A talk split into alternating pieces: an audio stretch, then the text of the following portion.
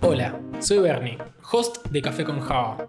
Y en estos poquitos minutos te voy a contar los que, a mi parecer, fueron los mejores momentos de esta cuarta temporada y por qué. Y quédate, porque para el final hay una sorpresa sobre la que venimos trabajando desde la temporada 1.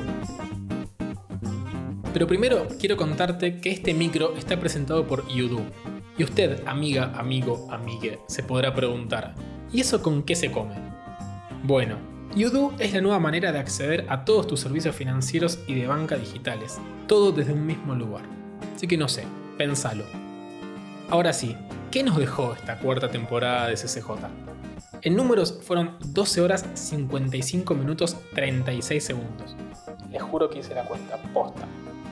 Bueno, está claro que se trató de una temporada que fue pensada originalmente para grabarse en estudio, con más invitades, con más crossover, con todo lo que nos encanta, con más cerveza de hecho, eh, y que por motivos obvios ya a esta altura nos llevó a tener que adaptarnos, digamos que un poco, ¿no?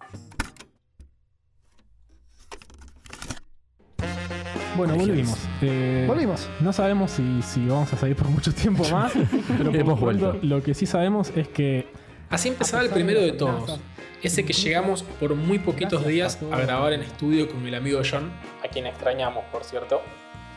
En ese entonces recuerdo el mundo era un lugar bastante distinto al que conocemos ahora. La gente solía ir a boliches en subsuelos, posta, y no necesitaba etiquetar los vasos con sus nombres. Después pasó lo que pasó y conocimos la verdadera odisea, grabar a distancia y con el micrófono de la compu.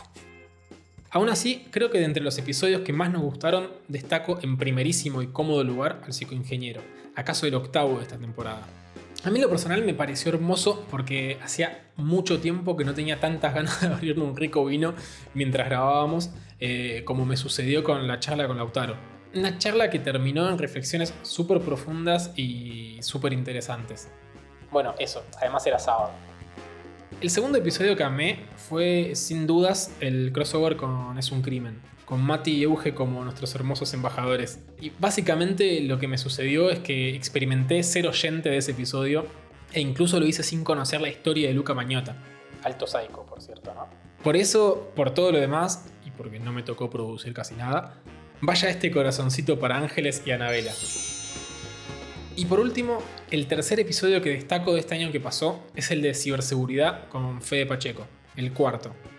No solo porque me pareció un crack Fede, muy pedagógico para bajar tanta data dura, sino porque creo que me mantuvo atento en absolutamente toda la entrevista. Y hasta me encontré tomando nota de sus tips para implementarlos yo mismo y actualizar el antivirus.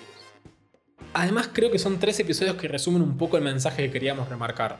Y es que trabajar en sistemas no es únicamente programación y hablar de computadoras. Creo que somos mucho más que eso.